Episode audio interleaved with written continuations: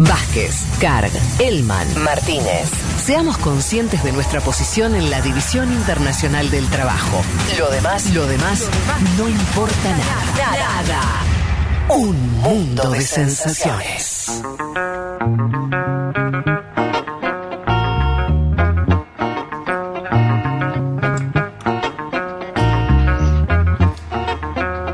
Bueno, obviamente arrancamos entonces, como dijimos, por Estados Unidos, por la elección histórica, por la derrota, por lo menos en las urnas, veremos en la justicia de eh, Donald Trump, un presidente que no consigue la reelección, un presidente, lo último que yo vi de Trump, Elman, no sé si hubo algo más, es eh, un tuit en mayúsculas de esos que, que ya denotan que estás mal, cuando que estás desequilibrado. Un tuit muy largo en mayúsculas, porque él muchas veces tuiteó mayúsculas pero una frase, ¿no? Pero este era todo, este era, Esto eran cuatro renglones claro, ya. Mucha Eh, mayúscula. Sí, mucha. Eso, eso en general no, no, da, no da cuenta ni de una situación tranquilizadora ni que estás ganando nada, sino que estás medio gritando solo en una habitación. Sí, Fede, y acompañado también, no sé si ustedes lo vieron, ¿no? Pero le- leí ayer ¿no? una nota que hablaba sobre cómo ya el imperio de Murdoch, ¿no? Que tienen, entre otros canales, Fox News, ya estaba pasando la página, digamos. Sí, como sí, sí. el ecosistema conservador, digamos, como que hay una idea de que ya, ya la presidencia de Trump terminó y que tarde o temprano eh, eh, Trump va a terminar aceptando el resultado. No sabemos cómo, no sabemos cuánto va a tardar, pero, pero bueno, eh, me parece que.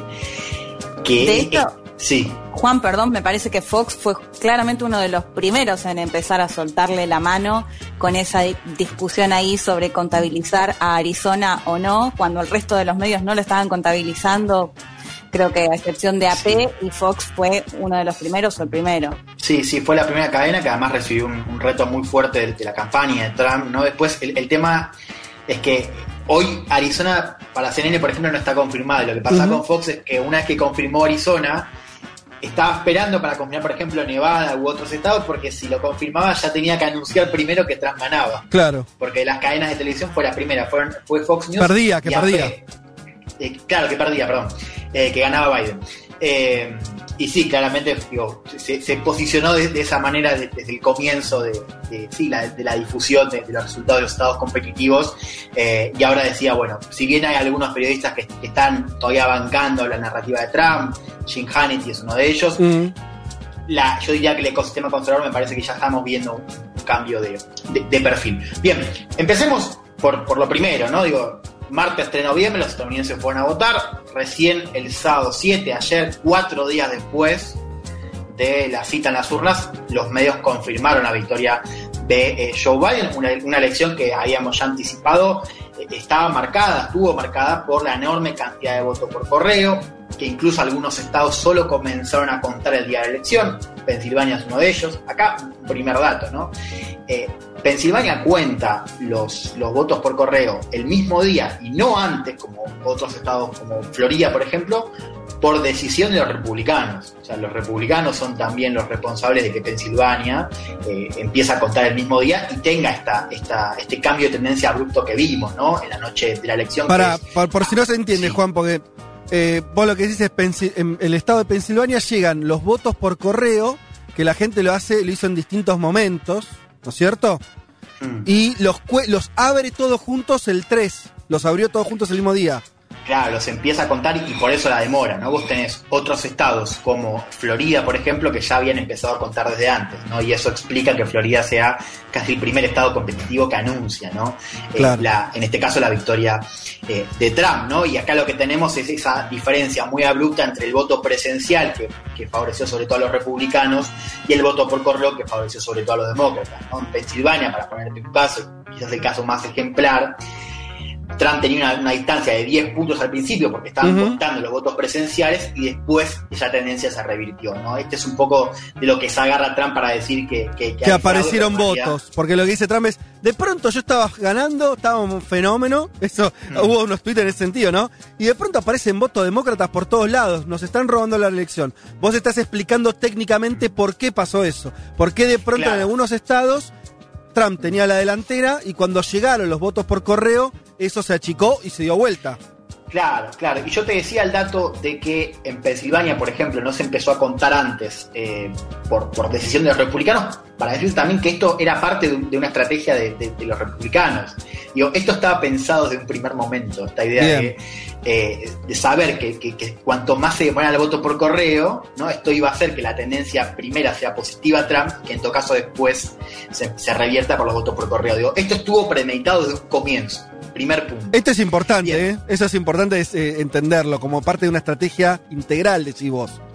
Esto estaba premeditado desde el comienzo, y había estados en donde se impidió activamente esto de contar desde antes y de ya se sabía que esto iba a pasar y por supuesto digo, estas narrativas de fraude ya estaban eh, construidas desde el principio. ¿no? Bien.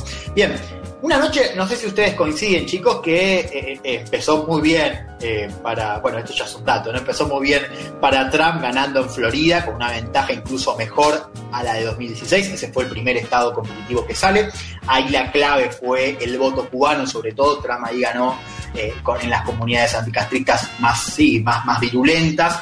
Mejoró, decía, la performance respecto a 2016. Y cuando Trump despeja Texas, gana Texas y empieza a posicionarse bien en Carolina del Norte y en Georgia, ahí, bueno, vos veías el grupo de un mundo de sensaciones y era UPA, ¿no? Ahí claro. logra 2016. No sé si, si, si, ustedes, yo sé que fue de sí porque lo vimos, pero digo, también sí, sí. había un olorcito 2016 en el aire que era UPA, ¿no? Digo, eh, había empezado bien la noche para Trump. Sí, no, y en los pendulares, o sea, la cara. dormir esa noche, para, no hay posibilidad todavía ¿Se, ¿Me escucho bien o se corta No, mucho? se cortaba cortando, Leti. A ver de vuelta, intentá. No.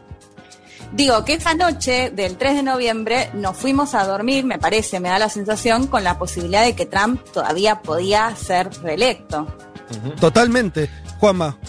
Sí, no, que tenía que ver con la carga de los estados pendulares también, porque ganando Florida por tres puntos de diferencia, como estaba ganando el presidente Trump, ganando Texas, que empezó parejo, pero que el presidente Trump eh, durante la noche se puso en ventaja, en los estados pendulares estaba la definición y empezó ganando en todos, es decir, al 30% de la carga estaba ganando en casi todos uh -huh. Donald Trump. Ahí fueron las alarmas. Sí, sí. Evidentemente estaban contando, como bien decía Juan Elman, el voto de ese mismo día y no el voto adelantado anticipado, que era notablemente favorable a Joe Biden. Sí, sí, bueno, y creo que la cosa empieza a cambiar, ¿no? Incluso me refiero al clima, digo, no sobre todo la cuestión digo, de los datos y de los, del escrutinio. Cuando Biden se pone arriba en Arizona, que es un estado que, que era muy importante, que es un estado pendular que además viene votando republicanos ya hace bastante tiempo. Y bueno, por supuesto, después, eh, un par de horas después, cuando, cuando gana Michigan y Wisconsin, ¿no? Dos estados clave que ahí ya me parece que, un poco la narrativa era, bueno, está muy cerca de ganar, porque si vos ganabas Michigan y Wisconsin, eh, y, y, confirmás tendencia en Arizona, solo te quedan seis votos electorales para ganar. Digo, ahí ya me parece que la cuestión, eh, digo, ya el otro día estaba, estaba ya más, más inclinada eh, hacia, hacia Biden, que bueno, después termina confirmándose con, con la victoria en Pensilvania, como, como yo decía, ¿no? Esa, esa recuperación ¿no? de esta famosa Blue Wall, ¿no? En Michigan, Wisconsin, eh, Pensilvania, y además una performance que podría incorporar un estado rojo, un estado que vota republicano ya hace mucho tiempo, como es el caso de Georgia, que hoy tiene tendencia positiva. Arizona también otro estado pendular eh, que, sí, que tiene una tendencia roja ya hace, un tiempo. Ahí fue clave el rol de la familia McCain, ¿no? De, la familia del senador fallecido McCain que hizo campaña para eh, Biden. Y Biden que tuvo ya su debut ¿no? como presidente, eh, presidente electo perdón, eh, la noche de ayer junto a Kamala Harris, la primera vicepresidenta en llegar eh, a la, primera mujer, perdón, en llegar a la vicepresidencia. Y quiero que empecemos a escuchar a Biden, ¿no? Este es un discurso que me parece que resume y sintetiza bien este mensaje que le funcionó la capacidad de sanar Estados Unidos, ¿no? de recuperar el alma del país, pero sobre todo de unificar ¿no? un Estados Unidos que ya la hemos visto hace tiempo, está bastante fracturada. Quiero que escuchemos al presidente electo. I pledge to be a president who seeks not to divide, but unify. Who, doesn't see red states and blue states, only sees the United States. And work with all my heart with the confidence of the whole people to win the confidence of all of you. And for that is what America, I believe, is about. It's about people. And that's what our administration will be all about. I sought this office to restore the soul of America, to rebuild the backbone of this nation, the middle class, and to make America respected around the world again. Prometo ser un presidente que busca no dividir, sino, unificar. Quien no ve estados azules o rojos, solo ve los Estados Unidos. Trabajaré con todo mi corazón, con la confianza de todo, el- pueblo, para ganar la confianza de todos ustedes. Y eso es lo que creo, lo que creo que se trata Estados Unidos. Se trata de personas, y eso es lo que será nuestra administración. Aspiré a esta oficina para restaurar el alma de Estados Unidos, para reconstruir la columna vertebral de esta nación, la clase media, y para hacer que Estados Unidos vuelva a ser respetada en todo el mundo. ¿no? Esto decía Biden, el presidente más votado en la historia de Estados Unidos. Acá me parece que hay un dato principal, ¿no? Biden reci- recibe más votos que incluso Obama en 2008, ¿no? El segundo Ah, más votado es, Otro es dato Trump. es que Trump recibió como 6 Claro. o 7 millones más de lo que había recibido en el 2016. Sí, más de 7 millones. Eh, sí, sí, sí. Bueno, por supuesto, números que, que- que- que se explican por la enorme participación electoral, ¿no? 66% están, están proyectados, estamos hablando de la, de la participación más alta en, en un siglo, más de un siglo, Mm. ¿no? Eh, y de la cual, esto lo podemos charlar después, ¿no? Pero se beneficiaron a ambos candidatos, a ambos candidatos tanto Biden, que, que- que recibió un caudal de votos históricos, como Trump, que aumenta también su caudal de votos respecto a 2016. Un poco lo charlamos al comienzo, una candidatura de Biden que estaba pensada, que se vendió desde el comienzo en la interna demócrata para recuperar los estados del Midwest, ¿no? Michigan, Wisconsin, Pensilvania, sobre todo con el electorado blanco, el electorado más, también más grande, y me parece que esto lo consigue, ¿no? O datos eh, preliminares, porque todavía no tenemos un panorama exacto de cómo son las encuestas de salida, sabemos que Biden mejoró mucho con el electorado blanco, sobre todo a partir del electorado blanco con estudios universitarios, pero en general mejoró, que mejoró con los varones. Acá me parece que hay un dato para, para pensar también ¿no? lo que fue la, la diferencia con, Clinton, que es la, primera mujer, ¿no? o que aspiraba a ser la primera mujer en llegar al cargo, y con los mayores de 60 años, ¿no? que, que todos estos tres grupos fueron falencias demócratas en 2016 y como decíamos, logró sacar a la gente a votar. Para, Elman, eso que decís es muy importante porque además hay un debate ahí eh, entre los demócratas. Yo vi varios tweets de el ala izquierdista eh, de, los demócratas, Ocasio Cortés y demás, hablando de... o sea, es gracioso, porque los tweets esos fueron en los momentos del miedo, el martes a la tarde, ¿no? a la noche, y decía, bueno, qué mal que fue con el voto latino, hay una crítica desde adentro a que eh, los demócratas no habían representado el voto latino pensando mucho en la elección en la Florida, donde había expectativa de que gane Biden y perdió. A lo que voy es, porque es lo que vos dijiste, vos lo que estás diciendo es, ojo, que Biden, la el tipo de candidatura de Biden, que a priori no entusiasmaría, uno diría, bueno, es un muy moderado, sistémico y demás, es el que ayudó a ganar en los estados que había que ganar. Vos estás diciendo eso, si no me equivoco. Sí, sí, sí, sí, y, y- y eso también rubricado, o sea, digo, son, son varias cosas, ¿no? O sea, es, es mejorar performance en estos grupos, ¿no? En, en blancos, en personas mayores, eh, eh, en varones, y también sacar a la gente a votar, digo, el- los votos afroestadounidenses en estados como, como Michigan y Wisconsin también, eh, como Michigan y Wisconsin también sirvieron, ¿no? Mm. Pero, pero sí, es, es eso, ¿no? Es, es, ganó ahí, y, y otra cosa más, digo, para un poco empezar a, a meternos en ese debate. Es cierto que si uno compara cómo le fue a, a Biden con el voto latino, si bien lo ganó por más de 60 puntos, es verdad que está cierto- ciertamente rezagado con lo que fue 2016. Ahora, el voto latino no existe. No existe el voto latino. Claro, existen votos no hay latinos. un bloque latino, no Sí. existe, no, no, no existe. Y sobre todo ahora que va a haber más. O sea, vamos a ver, porque ya es la segunda, pero primera o segunda minoría en, en términos de. No, perdón, de, de- de bloque electoral. Pero ahí está el dato, no son un bloque, o sea, vos tenés latinos, primero de, muy diferente procedencia, que vienen de México, en algunos casos digo de Florida, más de, de Centroamérica, de, de Cuba, eh, algunos son primera generación, son tercera, cuarta generación, digo, hay un montón, es un grupo muy diverso, heterogéneo. Para mí, hoy hablar de voto latino no explica Se nada. puede hablar, te, te lo vuelvo a simplificar a ver si va o no va. Vos decime. Se- está bien, pero se puede hablar del voto latino-mexicano más demócrata y el voto latino, eh, venezolano, centroamericano más Trump. Más republicano? Esa, Bueno. esas es una simplificación, pero ¿sirve para entender algo esa, esos dos universos? Sí, sí. De hecho, si vos te fijás, eh, si vos te fijás, estoy buscando un, un gráfico que, que, bueno, ya lo perdí.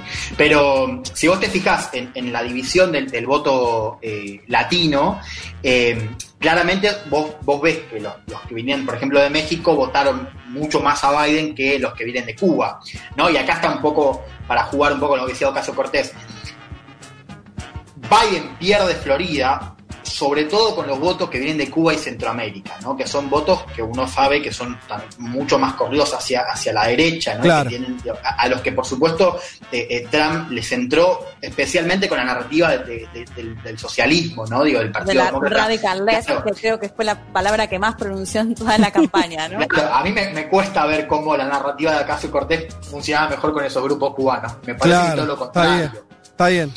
¿No? Eh, pero bueno, digo, por supuesto hay que pensar, pero cuando nos metamos en eso, en todo caso, me parece más interesante ver estado por estado y en todo caso de dónde vienen, porque eso del voto latino como bloque no funciona, no existe, no, no ayuda a entender nada. Sobre todo porque se Igual volvió creo, demasiado Juan, grande. Juan, lo Sí. de Ocasio Cortés tenía que ver con lo que estaba pasando en la Florida. Fede bien lo decía, en ese momento de incertidumbre, Ocasio Cortés lanza algo que, que por ahí al otro día no lo pensaba lo mismo, pero tiene que ver estrictamente con la Florida y con un voto cubano-venezolano. Esto del jingle latino, digamos, en Miami Sí. de fondo, las trompetas, latino por Donald Trump, que nosotros nos, nos burlábamos. Bueno, eso caló hondo. Lo otro que yo quería decirte, a ver, a ver si lo, lo comparten, es que hay que hacer también una comparación con lo que fue la elección de Hillary Clinton en el Midwest, que prácticamente no hizo campaña para esos estados, y esos estados en aquel momento de- declinaron para Donald Trump y ahora están declinando para Joe Biden, lo que también muestra la volatilidad, ¿no? Estamos viendo elecciones, diría hasta en el mundo, donde cuatro años después los mismos estados que le dieron el triunfo a Donald Trump le dan el triunfo a Joe Biden de vuelta, como diciendo, listo, cambié.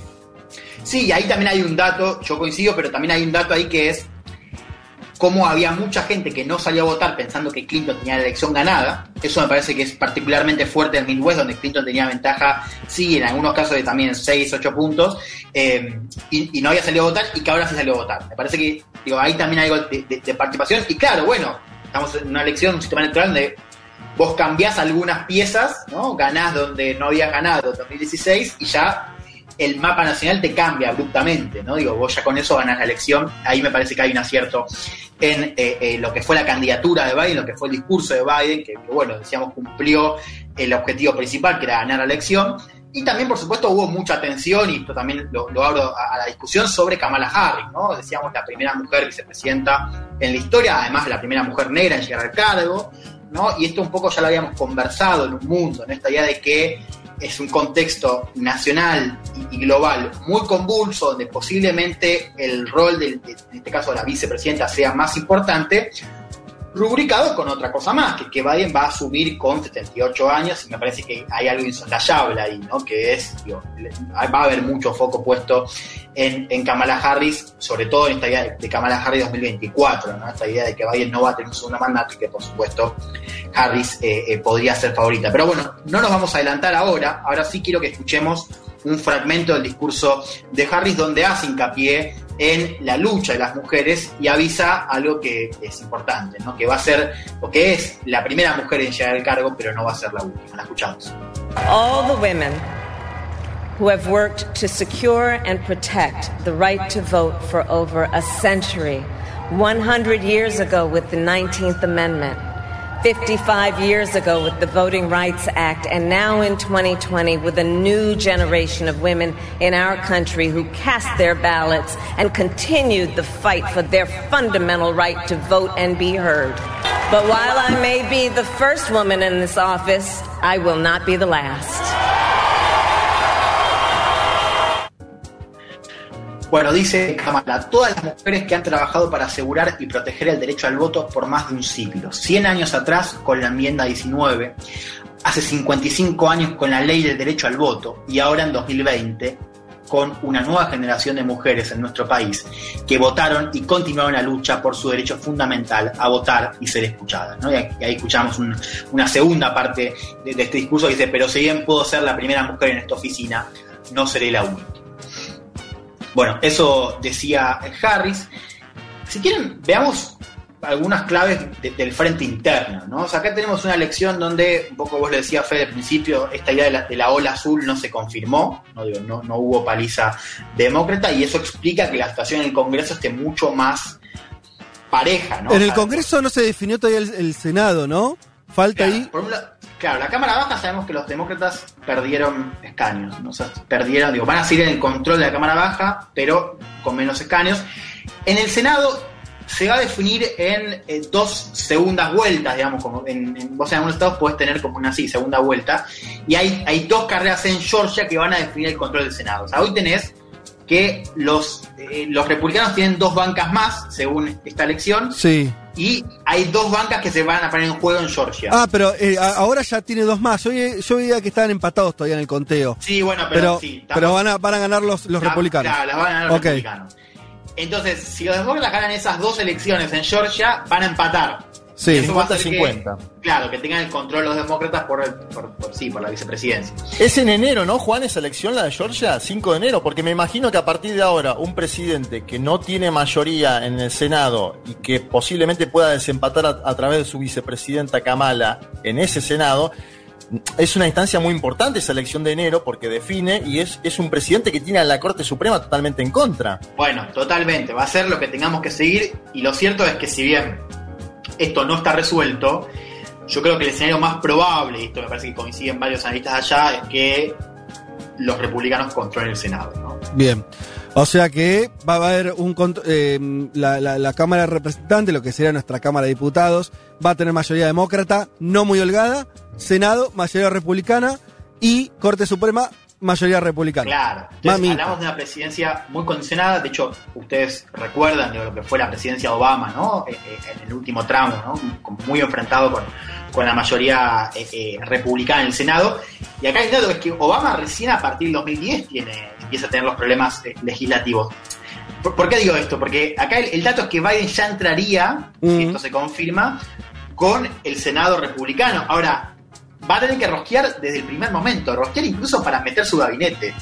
O sea, cuando hablo- hablamos de, de condicionamientos, hablamos de condicionamiento del grado cero, ¿no? Del primer momento, incluso de la conformación de su gabinete. Así que va a ser Un, un frente... Sanders decís que no sería aceptado en el gabinete por un Senado republicano. Sí, no, no sé Sanders, pero, pero ciertamente, ciertamente ya vamos a ver desde, desde las primeras decisiones un condicionamiento de los republicanos si se confirma no esta mayoría eh, en, sí en el Senado. Digo, también hay al- algo, yo estaba leyendo algunos perfiles de Biden que hablaban sobre esto, ¿no? De, cómo él, una de sus, sí, sus atractivos era cómo coordinaba, cómo eh, buscaba consensos con los republicanos, ¿no? Que era como una carta que, él vendía. Bueno, ahora se va a poner a prueba, ¿no? Me parece que ahora va a estar muy a prueba cómo Biden va a intentar. eh, de hecho, Obama mandaba mucho. Obama, que, que se- que- que tenía una muy mala relación al final con Mitch McConnell, eh, al que mandaba a negociar era, era Biden. Che, Biden no- era el que negociaba con los Sí, republicanos. no, no quiero, nos va a quedar un segundo bloque entero donde vamos a hablar de un poco más adelante, donde vamos a hablar eh, sobre todo sobre las, las lecturas para adelante y, y la- algunos de los interrogantes más eh, de- que dan más para discutir sobre Estados Unidos. Pero no quiero que cierres esta primera parte de la columna sin que escuchemos a Trump, me parece.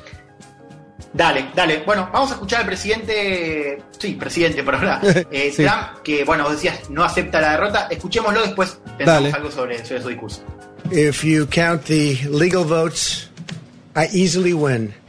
If you count the illegal votes, they can try to steal the election from us. If you count the votes that came in late, we're looking at them very strongly, but a lot of votes came in late.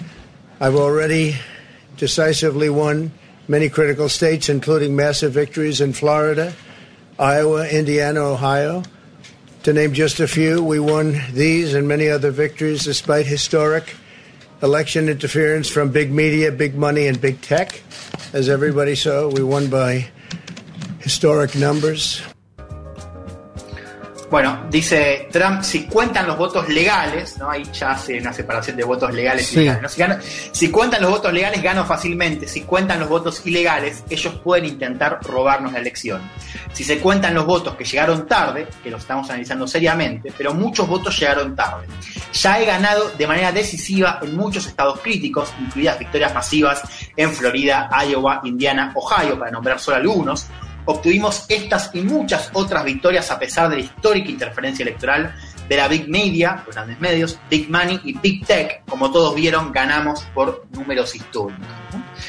Eh, ahí hubo varias fotos, no sé si las vieron en, en Sí, esa- en ese claro. discurso, ¿no? Hay muchas fotos, hay una de AP que, que- que- que está el cartel de salida, ¿no? Exit y Trump, y una foto de Trump ya cuando estaba saliendo, ¿no? Del escenario. Porque- Genial, genial. Porque no es un discurso ganador, no es un discurso de alguien que ganó ese, ¿no?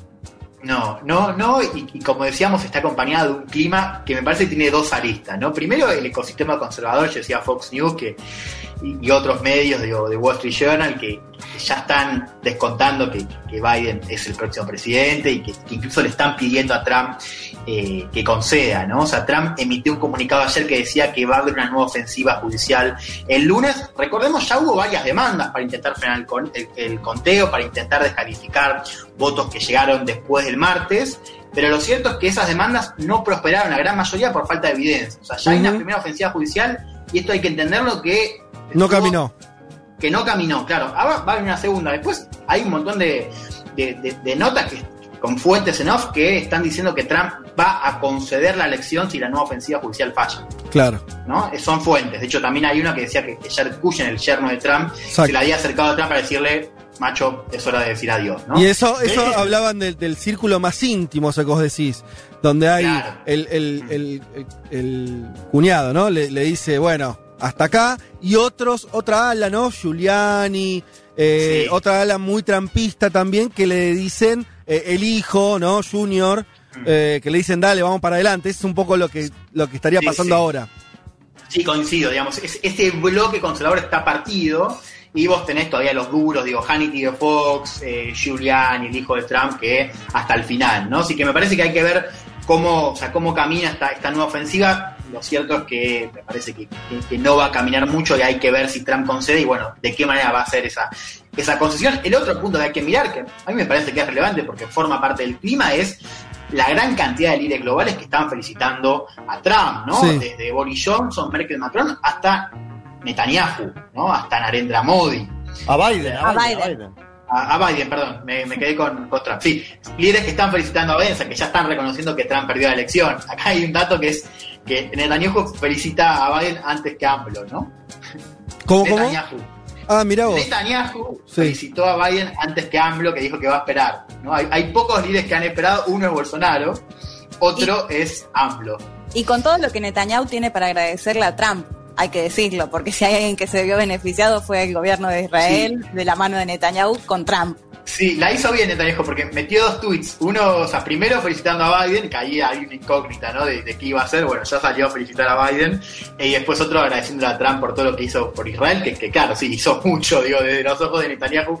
Hizo Mucho. eh, mucho, pero digo, este desfile de líderes me parece que hace este clima, ¿no? Que bueno, ya está. O sea, se puede estirar un poco más, pero la presidencia va para Biden. Vamos a ver cómo, cómo sigue, pero, pero es un clima ya de, de- de derrota de Trump, claro, ¿no? Eh, quiero que nos vayamos con esto. Yo dejo cosas afuera porque sé que esto lo vamos a conversar, digo, algunos ángulos para Sí, pensar sí. el tema de, de la victoria, pero quiero que nos vayamos con, con esto, ¿no? Digo, este clima de desahogo, que no sé si ustedes lo vieron, fue, me parece que estuvo muy presente. Muy pres O sea, te diría las mundo. los dos climas, eh, Juan. Eh, la angustia del martes a la noche, donde lo que dijimos al principio, que, que varios de nosotros también con muchas dudas, che, la- vuelve a haber un batacazo, y parecía eso, y había mucha mucha angustia en, lo- en- en lo- en la may- en los comunicadores más demócratas, era evidente, eh, en la gente también, ¿no? Y, y el desahogo Sí. que vos decís también fue proporcional a eso, a ese miedo. Sí, sí, sí. Y, y acá la clave es, y, y esto también tiene varias aristas, pero es- más que la victoria de Biden es, es la derrota de Trump, ¿no? Y es un desahogo también, también cultural. Total. ¿no? Y esto de que no es lo mismo el hecho de que Trump esté fuera del poder, ¿no? Y que esté en el poder, digo, para, para Estados Unidos y para el resto del mundo, ¿no? Y leía a María Esperanza Casullo esto de, de- de cómo el hecho de que Trump está, está ahí en la presidencia empoderaba un discurso y un montón de líderes de extrema derecha que, que, bueno, que, que no va a ser lo mismo si Trump está fuera del poder. Y estos cuatro años de, política internacional, ustedes lo pueden comprobar con el programa, que estuvo marcado por Trump, ¿no? Digo, estuvo marcado por Trump eh, en el poder, pero pensando un poco en ese desahogo, quiero que escuchemos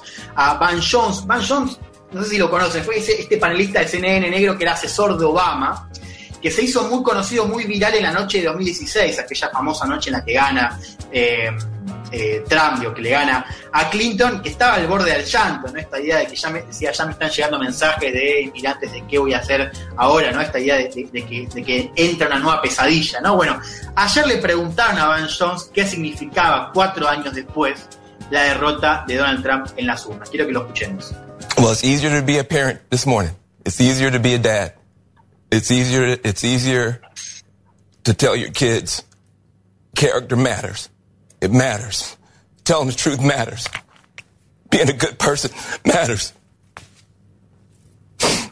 And it's easier for a whole lot of people. If you're Muslim in this country, you, you, you don't have to worry if the president doesn't want you here. If you're an immigrant, you don't have to worry if the president's going to be happy to have babies snatched away or send, send dreamers back for no reason. reason. This is vindication for a lot of people who have really suffered. You know, the, the I can't breathe. You know, that wasn't just George Floyd. That was a lot of people that felt that they couldn't breathe.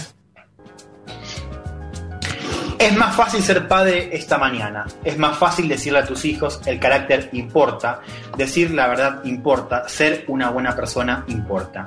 Y es más fácil para mucha gente. Si eres musulmán en este país, no tienes que preocuparte porque el presidente no te quiere aquí. Si eres inmigrante, no tienes que preocuparte si el presidente va a estar más feliz de tener bebés arrebatados o de devolver Dreamers sin razón alguna. Esto es una reivindicación para mucha gente que realmente ha sufrido. El no puedo respirar no fue solo George Floyd. Mucha gente sintió que no podía respirar. Bueno, sí, tremendo. Y seguramente eso que, comentaba Van Jones eh, era lo que sintió gran, de movida seguro la, la inmensa mayoría de la comunidad afroamericana que, que este año tuvo, tuvo un año, ¿no? Eh, se, se le jugaba mucho en términos reales, simbólicos, en términos de... Recordemos solamente que Trump se despidió casi de la campaña, ustedes se acuerdan, lo contaste vos, Elman, acá, hablando cuando, le- cuando no eh, le quitó el apoyo explícito a los supremacistas blancos y dijo, le- les dijo en cámara, den un paso atrás, esperen. Retrocedan, Y ahora- esperen, sí. Y ahora pensá que sos un afroamericano viendo eso en la televisión en tu casa, en tu sillón, en, en un- no sé, en Igual, el estado a- que sea. Sí. Fede, supongo que lo vamos a charlar después, Sí. cuando hagamos un poco más de debate, pero al menos a mí me pasó como unas eh, subidas altibajos de emociones, ¿no? Porque lo escuchaba a Jones, de hecho cuando vi el video hasta me emocioné un poco. De repente uno decía, bueno, para, para un poco, porque tampoco es que llegue una tonita blanca a, No. a, a gobernar Estados Unidos y no deja de ser Estados Unidos, pero como está esa, esa idea de tan eh, anti-Trump, justamente por lo, todo lo que significa el rep- republicano, estaba como con esas emociones de, de idas y vueltas. No sé si a ustedes les pasaba un poco lo mismo. Sí, por eso, eh, sí. No, dale. No, digo, el, el desahogo, eh, yo lo decía al principio, me parece que no sé cómo ven ustedes, pero estaba incluso hasta escindido de la victoria de Biden. ¿no? Era, se fue Trump. Claro, era, sí, es, de hecho escuchaba mucho eso, ¿no? Como, bueno, estoy contenta porque se fue Trump, o contento porque se fue Trump, eh, déjenme que me llegue la alegría porque sea Biden el próximo presidente de Estados Unidos. Bueno, de todo esto mucho más vamos a seguir hablando más adelante. Eh, hay muchísimos mensajes que también vamos a leer, ni bien volvamos. Vázquez, Martínez, Carga. Hasta las 3 de la tarde. Un mundo de sensaciones. Futuro.